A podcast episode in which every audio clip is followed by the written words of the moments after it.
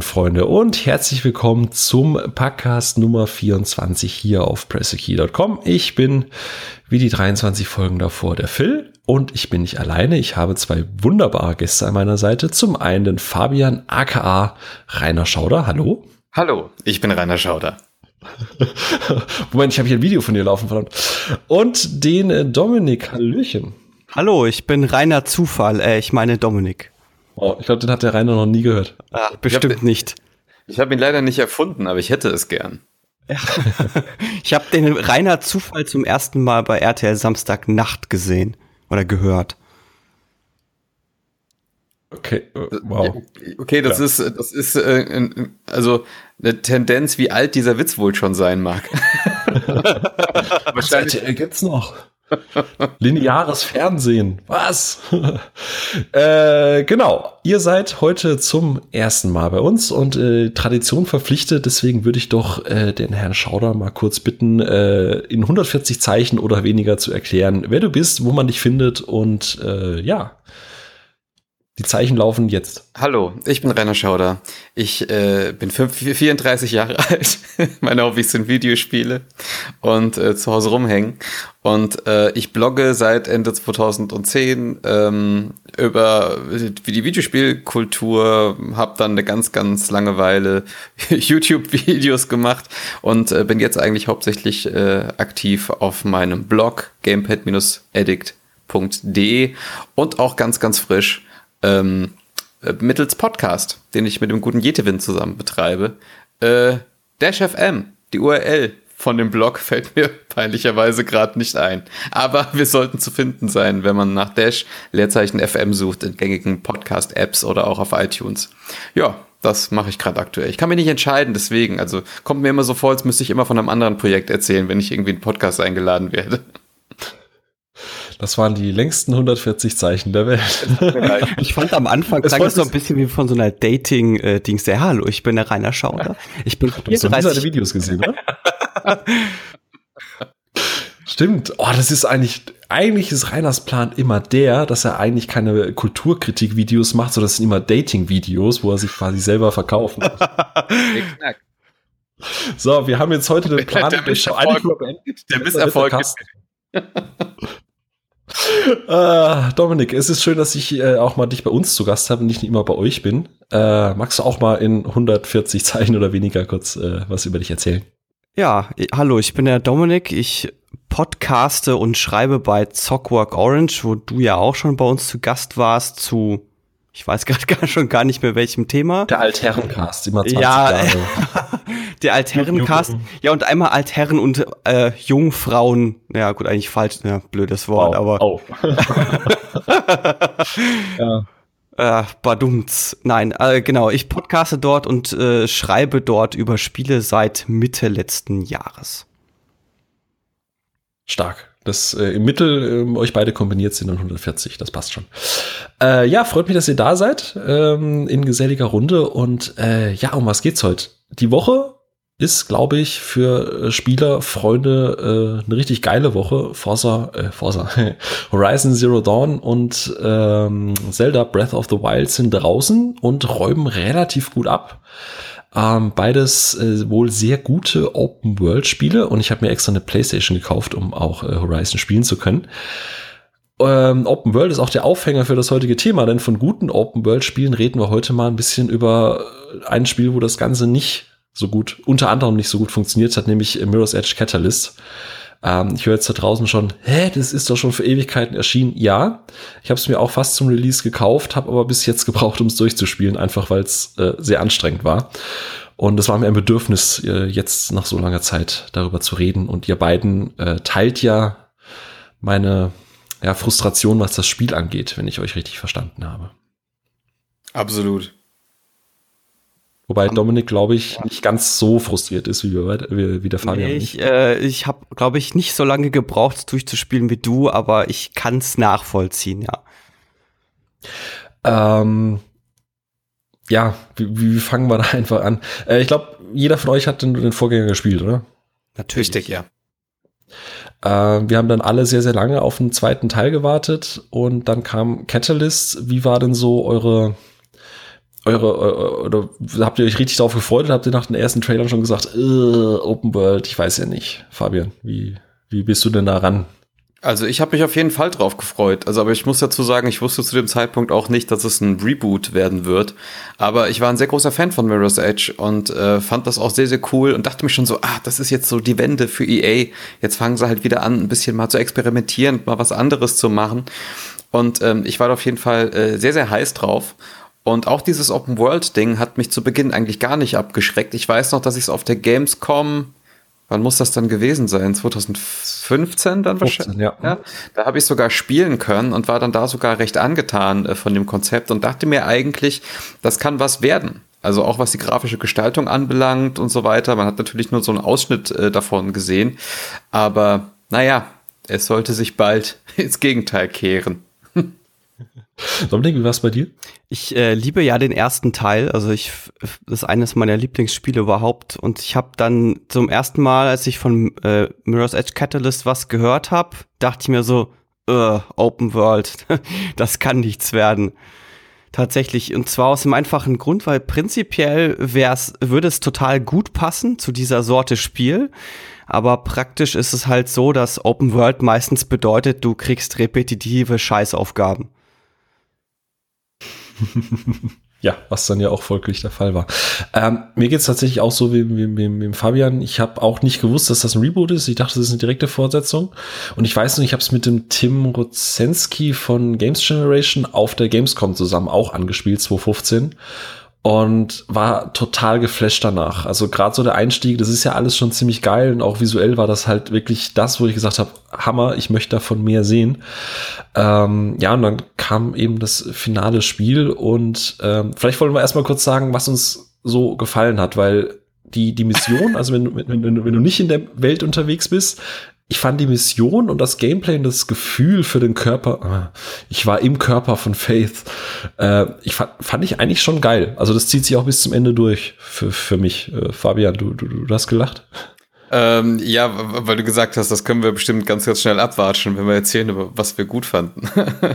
Aber ähm, also ich für meinen Teil äh, muss das auf sehr, sehr wenige Komponenten runterbrechen. Also das bezieht sich hauptsächlich auf die Inszenierung bei ich sage jetzt mal zwei Missionen oder sowas, wo ich mir gedacht habe, okay, das ist schon eine coole Atmo, die da gerade erzeugt wird und auch ähm, so, so von den Ingame-Cutscenes, sage ich jetzt mal, äh, fand ich das ganz spannend umgesetzt.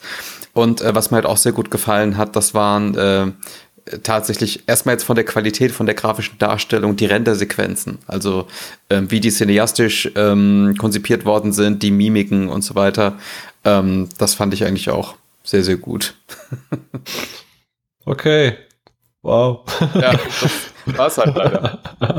Dom, bei dir?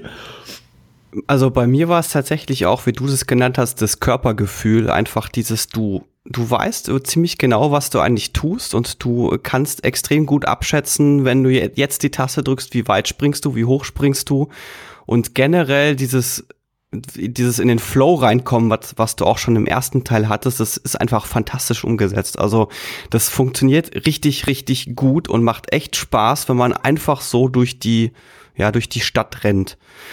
Äh, was mir extrem gut gefallen hat, äh, ist, war ganz am Anfang vom Spiel. Du bist am Anfangs läufst du noch so ein bisschen irgendwie durch irgendwie so Innenräume durch und dann kommst du an so eine Stelle, wo du Überblick über die Stadt bekommst. Und das war tatsächlich das erste Mal seit Jahren, wo ich in dem Spiel wieder Gänsehaut bekommen habe. Auch wenn die Stadt nicht mehr so cool aussieht und nicht mehr so dieses einzigartige Artdesign hat wie im ersten Teil. Aber das war trotzdem irgendwie eine ziemlich coole Szene, ehrlich gesagt. Auch einfach, weil insgesamt das komplette Sounddesign ist echt richtig toll. Also wie schon beim ersten Teil. Vor allem warst halt am Anfang auch mal auf den Straßen unterwegs. Ne? Also du hast dieses Gefühl gehabt, okay, du rennst jetzt gerade durch äh, irgendwie über, über die Straße, kämpfst dich dann oder äh, flüchtest dich dann auf diesen hohen Punkt und hast dann diesen Blick und weißt, du hast dich ja, vom Tellerwäscher zur äh, äh Dachputzerin irgendwie durch hoch, hochgerannt. Fand ich auch geil. Dann lässt das Spiel dich ja auf die Open World los. Und ich glaube, dann hat mich nach der ersten Mission, also du, du brichst ja in diesen Elysium Tower ein und die Mission finde ich ziemlich geil, weil die halt so sehr nah an den ersten Teil angelehnt ist. Also vorgegebener Pfad mit mehreren Möglichkeiten und so. Und danach entlässt sich das Spiel halt auf die ersten Running-Missionen. Du triffst, glaube ich, nicht Icarus, aber diesen anderen, also da merkt man halt auch einfach, ich habe mir, glaube ich, außer Birdman keinen Namen merken können. Und dann lässt sich das Spiel auf die Open World los und du denkst dir so, okay, echt jetzt, ich soll jetzt als Runnerin Zutaten von A nach B in zwei Minuten? Also das, das ist es. Das ist das, was ich als Faith tun soll. Das ist meine Origin Story. Das ist übrigens wieder diese, das, was ich meine mit der repetitiven Scheiße und äh, zusätzlich noch dazu total sinnlose Aufgaben, weil du dann diese Leute hast, das sind ja diese Sidequests. Du hast ja dann diese Typen, die stehen da einfach irgendwie auf den Hausdächern rum und die stehen da stundenlang. Also du kannst da 50 Mal vorbeilaufen und dann, wenn du sie ansprichst, dann muss das Paket in zwei Minuten zugeliefert, zugestellt werden. Äh, hä? Nein? heute nicht, heute nicht. Ja. Äh, ja, Fabian.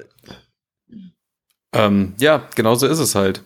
Nur, dass ich jetzt, ich meine, wir reden jetzt hauptsächlich über Open World, möchte ich halt meinen, aber was mich halt von Anfang an halt angenervt hat, ist, dass man äh, auch gar keine Möglichkeit hat, sich da irgendwie reinzufinden, weil gerade zu Beginn des Spiels hat man äh, ständig nervenden Dialog auf dem Ohr, ähm, wo ich halt grundsätzlich das Problem halt hatte, der Story zu folgen und mich gleichzeitig eben auf das Spiel zu konzentrieren.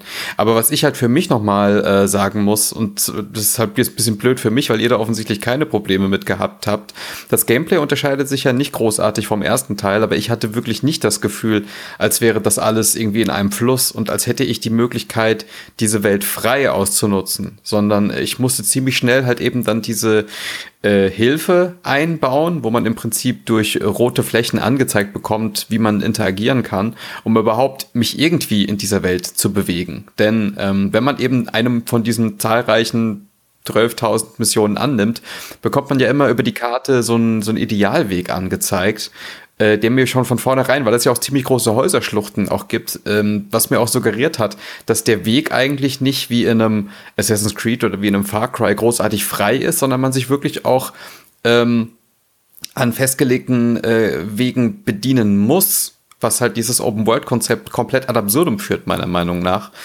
Ähm, ja, und dazu kam halt noch, dass ich mit dem Gameplay auch nicht wirklich klar kam. Also das hat sich Spaß schon okay, hat sich schon gut angefühlt, aber ich finde, die Umgebung hat halt nicht wirklich ähm, das ausgenutzt, äh, um halt eben mir das Gefühl zu geben, dass ich halt wirklich ein Runner in einer großen Stadt bin, der halt da machen kann, was er will. Deswegen meinte ich vorhin auch, also für mich hat das Spielgefühl dann funktioniert, wenn du halt in eine Mission unterwegs warst, weil du dann ah, okay. so im ersten Teil, du hast halt so einen sequenziellen Abschnitt, wo du halt weißt, okay, hier ist A, da ist B und dann lässt sich das Spiel so ein bisschen von der Leine in diesem, diesem äh, Raum, den es dir zur Verfügung stellt. Also gerade Elysium Tower hast hier verschiedene Möglichkeiten, immer äh, ans Ziel zu kommen. Aber sobald du dann in der Open World bist, gerade auch weil diese einzelnen ähm, Stadtteile halt gefühlt nur von einem Teil jeweils zusammengehalten werden. Was bringt mir eine Open World, wenn es nur ein Nadelöhr gibt, durch das ich jedes Mal immer wieder rennen muss? Da kann ich halt nichts erkunden. Und ab dann hat es bei mir halt auch aufgehört mit dem, mit dem, mit dem Körpergefühl. Äh, ja, bevor was, ich was, gleich auch nochmal auf die Open World eingehe, eine Sache, die Fabian gerade noch gesagt hat, die hat mich tatsächlich auch ziemlich gestört. Dieses, äh, du läufst los und dann erzählen die irgendwas und du bist aber darauf konzentriert, wie du läufst und ich kann dem dann einfach ohne Witz, ich kann dem nicht folgen. Da musst du dann immer stehen bleiben, um nur um zuzuhören. Das fand ich ziemlich bescheuert. Aber was ihr auch schon gesagt habt, äh, dieses mit den Routen, das hat mich richtig geärgert, weil du hast einerseits kriegst du angezeigt, wo du hin musst, aber andererseits kommst du entweder ohne die Karte oder ohne die Hilfen überhaupt nicht hin, weil der hin Weg dorthin überhaupt nicht logisch ist, weil du irgendwie die Hintertürchen und sonst was Routen kennen musst, um da hinzukommen und das war halt im ersten Teil anders. Du hast gesehen, wo du hin musst und du konntest dir den Weg erschließen und das ging halt nicht mehr. Und äh, ich fand auch an einer Tatsache hat man gesehen, dass sie diese Open World nicht so richtig im Griff hatten und die auch nicht passend zum Spielkonzept entwickelt haben, nämlich es gab halt Fast Travel und ein äh, Fast Travel in einem Spiel, wo es um die Bewegung geht, das ist einfach nur bescheuert. Ja, das ist auch tatsächlich, also ja, äh, Fabian, du wolltest gerade eben noch, noch was sagen? Ähm, weiß ich nicht mehr. Aber ich hätte das auch nur ergänzt, dass es halt einfach nicht intuitiv war. Also, dass gerade solche Konzepte, die ähm, auf so einem, auf so einem Gameplay basieren, wo man eigentlich nur anhand von zwei Tasten reagieren muss, muss ich nach oben oder muss ich nach unten, ähm, ich bei solchen Konzepten immer, ich vergleiche das jetzt mal ganz hanebüchen mit einem Tony Hawk oder so. Da weiß man irgendwann, geht das so wie beim Autofahren einfach intuitiv, dass man ganz genau weiß, welche Gegenstände sind gerade vor mir und wie kann ich mit denen interagieren. Und diese Klarheit habe ich in dieser Welt eigentlich nicht gehabt. Also das, es lief im Prinzip für mich nicht im Fluss und es, ich musste halt immer wieder überlegen, wo kann ich jetzt was machen und musste mich umgucken und äh, das, das hat halt einfach nicht funktioniert. Ich fand, wenn man frei gelaufen ist, also auch nach dem Story-Modus, hat es wunderbar funktioniert. Aber sobald du ein Ziel gesetzt hast oder ein Ziel gesetzt hattest, wo du hinlaufen sollst, dann hat es tatsächlich nicht mehr funktioniert. Weil du nicht, die, weil die Welt einfach echt schlecht lesbar war. Also es war nicht wie im ersten Teil. Im ersten Teil war die richtig gut lesbar. Vor allem hast du halt gefühlt irgendwie auch so keine Landmarks oder so, weißt du, ich keine Ahnung, ich vergleiche das jetzt einfach mal mit, mit ähm, äh, Forza Horizon oder so irgendwas. Ähm, du hast auch eine riesige Welt und im Prinzip kannst du überall hinfahren, aber du hast immer so Punkte, du weißt, wenn du an die Küste willst, dann musst du an dieser großen Brücke vorbei oder du hast irgendwo einen, einen Moment, wo du weißt, ah, okay, ich weiß auch ohne Karte, dass ich an der Stelle vorbei muss, weil ich einfach mir das eingeprägt habe, weil ich da schon sehr, sehr oft vorbei musste. Und ich finde halt bei Mirror's Edge Catalyst funktioniert das halt nicht, weil ich mag den Stil von der Stadt und gerade so gegen Ende, wenn du dieses, äh, ich glaube, Eden's Paradise oder irgendwie wie das heißt, da ist es schon signifikant, weil du, du hast ein paar Waypoints, die du dir einprägen kannst. Aber so insgesamt sieht halt alles gleich aus und du läufst halt immer nur den gleichen Weg. Du hast keinen Anreiz, irgendwann mal diese, diese, diese rote Linie, diesen Pfad halt auch einfach zu verlassen. Ja, also man merkt das tatsächlich daran, weil du, wie du schon sagst, du läufst immer dieselben Wege und stellst dann irgendwann fest, ach, hier bin ich. Obwohl du den Weg schon, keine Ahnung, 50 Mal gelaufen bist. Und es nervt übrigens auch, dass du immer wieder dieselben Wege laufen musst. Das riesige Stadt und jedes Mal läufst du denselben Scheiß. Hm, das, was du gerade eben gesagt hast mit, also wenn ich ein Spiel habe, das halt sehr stark auf Bewegung fixiert ist. Also ich meine, ich habe jetzt Horizon 3 oder Horizon 2 habe ich, glaube ich, jeweils 60, 70 Stunden gespielt und ich kann mich, abgesehen von Multiplayer, wenn man schnell irgendwo hin musste, mich kein einziges Mal daran erinnern, wann ich jemals Fast Travel benutzt habe, weil mir die Welt Spaß gemacht hat. Du hast auf dem Weg von A nach B immer was zu tun gehabt. Du hast deinen Combo-Counter hochgehalten. Also das Spiel hat dich belohnt, wenn du in Bewegung bleibst und hat dir einfach dann Goodies dafür gegeben, XP, was auch immer. Und, und Mirror's Edge Catalyst könnte das ja eigentlich auch machen und sagen, okay, wenn du eine Minute lang Freerunning bist und keine Ahnung, deinen Flow nicht unterbrichst, sammelst du dafür XP und schaltest neue Fähigkeiten frei, was für mich Sinn macht. Aber das macht das Spiel nicht. Also ob du jetzt zwei Minuten lang die perfekten Run hinlegst äh, in der offenen Welt oder ob du äh, jetzt Fast Travel benutzt, du hast keinen Vorteil davon. Also außer, dass du halt dir dieses dumme Gelaufe über immer die gleichen Wege halt sparen kannst. Ja, das Einzige, was du hast, ist, dass du äh keine Nachteile bekommst, weil wenn du stehen bleibst und dich die Kamera sieht, dann kommen ja sofort hier die K-Sec raus. Das heißt, das heißt, die haben eher, eher eine Bestrafung eingebaut als eine Belohnung dafür, wenn du es äh, gut machst. Ja. Mir macht es ein bisschen Angst, dass der Fabian so ruhig ist. der ist vielleicht so sehr mit Kopfnicken beschäftigt oder. Äh. Ja, schon. Also es ist, es ist ja nicht so, als hätten sie da nicht eine Idee gehabt oder sowas. Also selbst das, das Fast Travel funktioniert ja erst, also es gibt ja Fast Travel, was aber nur funktioniert, wenn man eben diese ähm, Nebenaufgaben mit diesen, glaube ich, mit den Leinwänden gemacht hat, wenn man diese, wenn man irgendwas gehackt hat, dann funktioniert das, dass man zwischen den äh, Schlupfpunkten da hin und her switchen kann. Ah, nee, du musst, du musst, du musst ähm, die diese, diese Knotenpunkte hacken. Genau. Also, dieses, ja. also nicht diese Wände, sondern diese, diese Türme, was das da sind. Ja, aber, aber mit ich den, kriegst mit den Wänden auch bei der Story. Weil ich habe die ganzen Nebenmissionen, die habe ich alle erst nach der Story gemacht eigentlich. Gut, das kann auch sein. Weiß ich nicht. Aber auf jeden Fall äh, ist die Welt ja schon dazu da, dass du halt Nebenmissionen machst, äh, die halt aber halt alle, also die, die dir dann im Prinzip Fähigkeiten freischalten. Also das ist ja eigentlich dieses äh, Open World äh, 0815 äh, Prinzip, also dass im Prinzip durch Fleißaufgaben äh, hoffentlich ja. doch noch irgendwas bei rumkommt, äh, was dir letztendlich für das Spiel von äh, also zu, zu nützen ist. Aber ähm, auch das ist meiner Meinung nach sehr überschaulich. Äh, ausgefallen. Also es gibt so ein paar Moves wie das Abrollen, äh, wenn man halt irgendwie eine hohe also eine, eine, weite Landung hinter sich hat, dass man halt eben keinen Schaden nimmt oder dass man die Beine anziehen kann, wenn man in der Luft ist. Also es gibt so eine Handvoll Moves, die machen tatsächlich Sinn, aber die meisten Fähigkeiten, die man wirklich freischalten kann, habe ich nie verwendet oder habe hab ich nie eine Notwendigkeit gesehen, die überhaupt zu brauchen. Also was eigentlich diese ganzen Nebenaufgaben wieder, wieder ad absurdum führen. Ich weiß jetzt nicht, wie es bei euch war. Ich glaube, es gab keinen also ich habe ja nichts gegen, gegen Unlockables oder so, aber dass du jemandem, der Runner ist seit Jahren, dass du die Rolle, das, das Basic, das, das erste, was man lernt, wenn man Parkouring macht, äh, freischalten muss, weil es keine Standardfähigkeit ist. Also das, das, keine Ahnung, das, das hat mir schon relativ viel versaut am Anfang. Ja, sie war ja auch lange im Gefängnis. Ne? Ach so, natürlich, das war ja, wer rastet, der rostet, ne? Ja, das, das war übrigens auch etwas, was mich auch total aufgeregt hat und total genervt hat. Dieses, äh, dieser Talentbaum, den du da letztendlich hattest, das war so bescheuert. Und vor allem hast du auch viele Sachen wie das Beine anheben. Du kannst es freistellen, du brauchst es überhaupt nicht. Du, also se selbst wenn du die Nebenmission machst, ich glaube, ich habe keine einzige Stelle gefunden, wo ich das brauche. Ne, weil es belohnt dich ja nicht, dass du es benutzt oder es macht ja auch nichts schneller oder langsamer. Also ja, doch, ja. du kannst ein bisschen weiter springen. Also das gab es im ersten ah. Teil ja auch. Also das habe ich tatsächlich auch verwendet. Aber, aber mehr dann halt auch nicht. Oh, ja, stark. Ja, ich glaube, so die Welt ist an manchen Stellen auch irgendwie sehr unlogisch, weil es gibt noch diese so Nebenaufgaben, diese Tower Runs, glaube ich, hießen die, wo du so, ja, Open World mäßig so schön so, so Türme mehr oder minder frei spielst. Und die sind, die sind total unlogisch, weil du dann so mitten in der Stadt äh, kämpfst dich so einen Turm hoch und dann hast du ganz oben auf dem Turm, der übrigens so halb offen ist, hast du in, keine Ahnung, 150 Metern Höhe ein Terminal, was auf einer Plattform ist, auf die du irgendwie hochspringen musstest. Und du denkst dir, wer baut denn bitte da ein Terminal hin? Da arbeiten halt nur Runner. Mein Gott, sei mal ein bisschen flexibler, ja. Flexibler Arbeitsplätze, Mensch. Also äh, grundsätzlich ist es ja so, dass ähm, also da sind wir uns, glaube ich, alle komplett einig. Alle Nebenmissionen, die es wirklich gab, haben weder in den Kontext der Handlung gepasst, noch Spaß gemacht, noch irgendeinen Sinn erfüllt. Und das ist eigentlich das, was, was äh, wirklich das, das Schlimmste an diesem ganzen Spiel ist, dass alles, was man zusätzlich als Bonusaufgaben machen kann, dir signalisiert, du bist in einem Videospiel.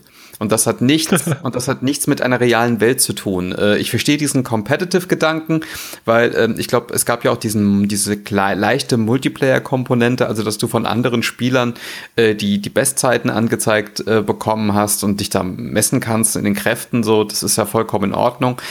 Aber ähm, dann, dann schafft es halt eben nicht diese Gratwanderung zwischen dem Suggerieren einer freien Welt, äh, die, wo du Bock hast, das zu erkunden und da frei rumzulaufen und halt eben irgendwelche Videospiel-Herausforderungsmodi, am besten noch mit Sternebewertung, äh, halt eben zu absolvieren, die dich da jedes Mal aus dieser, aus diesem Gefühl der Freiheit wieder rausziehen. Und das ist eigentlich das, das Schlimmste, was man meiner Meinung nach in Open World machen kann und was äh, oftmals einfach schief geht.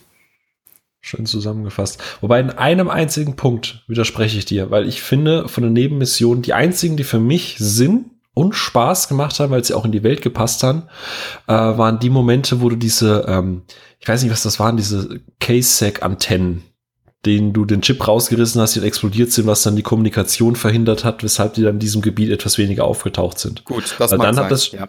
das, das, das Spiel, das war der einzige Moment und die einzige Nebenmission, wo du kein, kein Ziel danach hat. Also du hast das, äh, du hast das Ding rausgezogen, das ist explodiert. okay, das klingt jetzt auch ein bisschen falsch. Äh, aber ähm, danach musstest du halt abhauen. Und dann hat dir das Spiel gesagt, okay, hau ab, geh einfach hin, wo du möchtest. Und dann kannst du halt in jede Richtung gehen und dann kannst du das anwenden, was du halt vorher gelernt hast, nämlich den Weg, den du dir vorher eingeprägt hast, konntest du benutzen, um den Case-Egg abzuhauen. Und das, da, da hat es mir Spaß gemacht. So, von sowas hätte ich halt echt lieben gerne mehr gehabt. Wobei es tatsächlich sehr lustig ist, dass es dann explodiert, wenn du einen Chip rausnimmst. Das ist echt sehr, äh, äh, hä?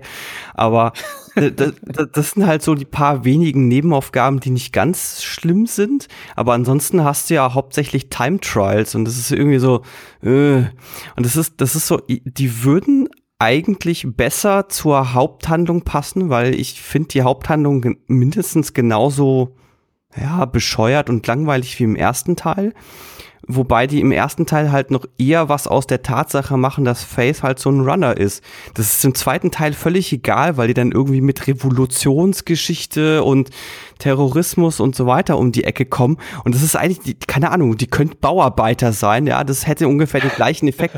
Also es ist völlig egal, dass die Runner ist, weil du läufst immer nur an irgendeinen Punkt, um irgendwo einen Chip oder sowas rauszunehmen. Und dann, wo es halt Sinn macht, nämlich du lieferst Paket A nach Paket B, hast du halt diesen Mist, dass der dann ewig rumsteht und dann auf einmal ist es dringend und dann ist es halt nur so ein blödes Time Trial, wo, wenn du auch noch abstürzt, 15 Sekunden Ladezeit hast.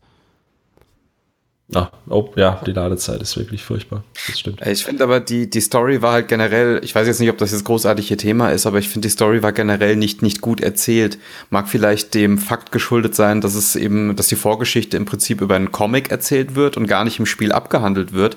Aber so ich habe das, Ey. ich habe das so empfunden, dass äh, man kommt halt aus diesem Gefängnis frei und äh, wird halt in eine, also wirklich nicht in diese Welt reingeführt, äh, und das, man bekommt das nicht erklärt, sondern man wird einfach konfrontiert mit vielen Charakteren, zu denen zwar Faith eine Beziehung hat über die letzten Jahre, die man halt nicht weiß, so, und man hat selber überhaupt gar kein Verständnis für die Beziehung der Figuren untereinander und ähm, was in den letzten Jahren passiert ist und wo da jetzt dieser Spirit halt einfach ist. Also das ist ohnehin schon alles sehr, sehr lieblos inszeniert. Ähm, ja gut, passt vielleicht zum Rest des Spiels, aber ist halt eben noch ein, ein weiterer Baustein, um halt eben zu sagen, selbst, äh, selbst die letzte Motivation, die bei so einem Konzept halt einfach bleibt, halt eben die Hauptstory, dann, also dann, dass man sich dann sagt, okay, dann scheiß halt eben auf die offene Welt, dann mache ich halt wirklich das, was ich halt machen muss und versteife mich auf die Hauptstory, aber noch nicht mal das fand ich irgendwie großartig motivierend oder, oder mit einem Spannungsaufbau versehen oder, oder sonst irgendwas. Ich weiß nicht, wie es bei euch war. Das, das ist die größte Farce an der ganzen Geschichte, ja. Wir machen einen großen Reboot. Wir wollen die Geschichte von Faith erzählen. Ganz im Ernst, ich weiß nach Catalyst noch überhaupt nichts über Faith. Außer, dass sie eine Wahrnehmung hat wie eine Kartoffel. Ja, da ist, also, die, dieser, dieser forcierte Plot-Twist, der dann im, ich meine, ja, jetzt hauen wir mal kurz einen Spoiler raus. Äh, du, du siehst ein Flashback, die eigentlich, wie du am Anfang gesagt hast, cool inszeniert sind wo ihre Schwester auf dem Boden liegt und hustet und zwei Minuten später wird zufällig eine Person festgenommen, die die ganze Zeit hustet und dann drei Stunden später kommen dann irgendwelche Charaktere, hey, was? Das ist deine Schwester? Oh Gott, wie krass. Und du denkst dir nur so, sag mal, wollen, mich, wollen mich die Autoren eigentlich gerade wirklich nach Strich und Faden verarschen? Das ist jetzt die große Story, weshalb wir ein Reboot brauchen, um diese Geschichte nochmal komplett von vorne neu zu erzählen? What? Ey, weißt du, was der Witz ist? Ich habe mir ja, es ist ja schon ein bisschen länger her, in Vorbereitung habe ich mir mein eigenes Review nochmal angeguckt und da habe ich halt auch ohne Spoiler von dieser Szene erzählt, aber ich wusste es selber wirklich, ich habe es wirklich vergessen, so belanglos war das. Und jetzt, wo du mir das nochmal jetzt erzählst, merke ich halt wieder, wie bescheuert das wirklich war. Also man hat es wirklich kommen sehen und es war, und sie haben wirklich versucht, das mit der Brechstange irgendwie in so einen emotionalen Cliffhanger reinzupacken und das hat einen null interessiert und das war halt null emotional. Genau wie alle Charaktere. Du wirst am Anfang gefühlt eine Stunde lang Birdman vorgestellt, der taucht nie wieder auf. Der taucht, der, der verschwindet einfach. Das ist einfach so. Hier ist Birdman. Er ist eine sehr wichtige Person. Er ist bester Bestandteil. Äh, übrigens, guck mal da vorne, guck mal da vorne, da ist eine Antenne. Oh, guck mal, ich habe hier Gewürze, die musst du noch hinbringen. Bird, wer ist Birdman? War das nicht ein Kinofilm? Man kann ja immerhin sagen, dass das äh, Spiel konsequent schlecht geblieben ist, weil die Story-Wendung im ersten Teil, die war auch schon totale Grütze. also die war aus, also die hat man auch schon fünf Kilometer gegen den Wind gerochen. Es war so, oh, da habt ihr euch aber was ausgedacht. Huh. Also ge generell habe ich aber bei Open World immer so das Problem, dass äh, wenn du wenn du versuchst, irgendwie Dramatik reinzumachen, das passt halt mit einer Open World nicht zusammen. Weil du hast ja auch an der einen Stelle, wo dann Noah entführt wird und Faith will ihn dann unbedingt retten. Aber hey, du kannst hier noch 50 Nebenmissionen gerade mal machen, bevor du das angehst, übrigens. Moment, Moment, Moment. Es ist super dringend. Warte, Sekunde. Gewürze. ja, ja, genau. Wo, wobei ich dir widersprechen muss. Also ja, die Story im ersten Teil war auch eher so lala und gerade die Zwischensequenzen waren ja eher so äh, Java-Flash-Dinger. Aber da hat's mich nicht so gestört. Ich habe das abgekauft. Du wurdest da ins Spiel entlassen. Hey, Runner, weißt du noch, wie es funktioniert? Ja, Tutorial? Nein, wenn nicht. Und dann wurde halt diese Story gemacht, um, um dir dieses Parcours-Game irgendwie zu verkaufen. Und da fand ich das irgendwie in einem gewissen Maße sympathisch, weil das war so, okay, es ist ein neues Konzept, die probieren da was aus, dass sie da jetzt nicht irgendwie, äh, keine Ahnung, äh, Inferno Teil 3 äh, nacherzählen wollen, war für mich vollkommen okay. Ich habe das abgenommen, ich habe die Welt abgekauft und für mich hat der erste Teil in sich, in seiner Oberflächlichkeit, in seiner Simplizität funktioniert. Ich fand ja beim ersten Teil die Cutscenes insofern besser und interessanter, weil sie stilistisch interessanter waren. Man kann sich zwar darüber streiten, ob das jetzt so super hübsch äh, gezeichnet war, aber mir hat es einfach besser gefallen. Und äh, was ich übrigens seltsam finde, ist, dass das Spiel ja ursprünglich äh, die Vorgeschichte erzählen sollte. Und mich würde mal interessieren, warum sie auf ein Reboot umgeschwenkt sind. Erstmal ganz ernst, die Vorgeschichte hast du doch wird doch auch in den Ladescreens immer wieder erzählt. Wenn du die Vorgeschichte wissen willst, wie Faith im Gefängnis gelandet ist, liest den Comic. Also ich bitte nee, dich. Nee, nee, das kann meinte, das Spiel jetzt nicht auch noch übernehmen. Sollte ja, nein, nein, das Spiel sollte ja die Vorgeschichte vom ersten Teil. War das nicht immer von Anfang an Reboot? Also, nee, nee, anfangs hieß das noch, das erzählt die Vorgeschichte vom ersten Teil. Ich weiß halt nicht, in welchen Dimensionen EA da denkt, wenn sie ein neues Spiel rausbringen, aber ich könnte mir halt vorstellen, dass sie sich gedacht haben, okay, das kam jetzt nicht so gut an und deswegen machen wir es lieber gleich neu, weil vielleicht jetzt nach all den Jahren auch nicht so viele einen Bezug haben zu Mirror's Edge. Also sowas könnte ich mir halt irgendwie vorstellen. Mhm. Weil, also das ist, man merkt halt schon so dieses Open-World-Konzept, es wirkte halt einfach wie dieser verkorkste Produzenten-Schreibtisch-Meeting-Move. Ey, wir haben hier so eine geile IP noch, äh, die kam, die kam mal gut an, lass uns das nochmal rebooten. Ja, jetzt machen wir es aber richtig geil. So ja, nach dem Motto. Open und Talentbäumen und. Ja, aber es ist halt, es ist ja das. Und online. Multiplayer. Das ist, ja, das ist ja die Ubisoft-Formel, die aber immerhin äh, da angesagt ist, jetzt gerade aktuell, oder zumindest da von, von einem Jahr noch zumindest ein bisschen mehr angesagt war. Und wo ich jetzt nicht weiß, ob das nicht die logische Konsequenz ist, bei einem Reboot von Mirror's Edge, das halt eben verwursten zu wollen. Also den Gedankengang an sich, hm, fand ich ja, wie gesagt, zu Beginn halt nicht schlecht, aber was sie halt daraus gemacht haben, ist halt eine absolute Farce. Mhm. Ich finde, es Doch. hätte wunderbar funktionieren können. Ich glaube immer noch, dass äh, einfach die, die Spielidee an sich, was Mirror's Edge ist, das wäre super für ein Open-World-Spiel, aber halt nicht mit einer Standard-Open-World nach Ubisoft-Formel. Ja, das stimmt. Was, was mich halt auch so zum, zum, zum Abschluss mal äh, noch am meisten an der ganzen Geschichte genervt hat, so die, die, die Summe aus dem, was wir jetzt auch alles gesagt haben. Nichts von dem, was in diesem Spiel passiert, ist in, also matters, also macht irgendwas aus. Die Figuren werden vorgestellt, die einen sterben, die anderen überleben, manche verschwinden einfach, es ist total scheißegal. Du machst irgendwelche Runs für irgendwelche Personen, es ist alles scheißegal.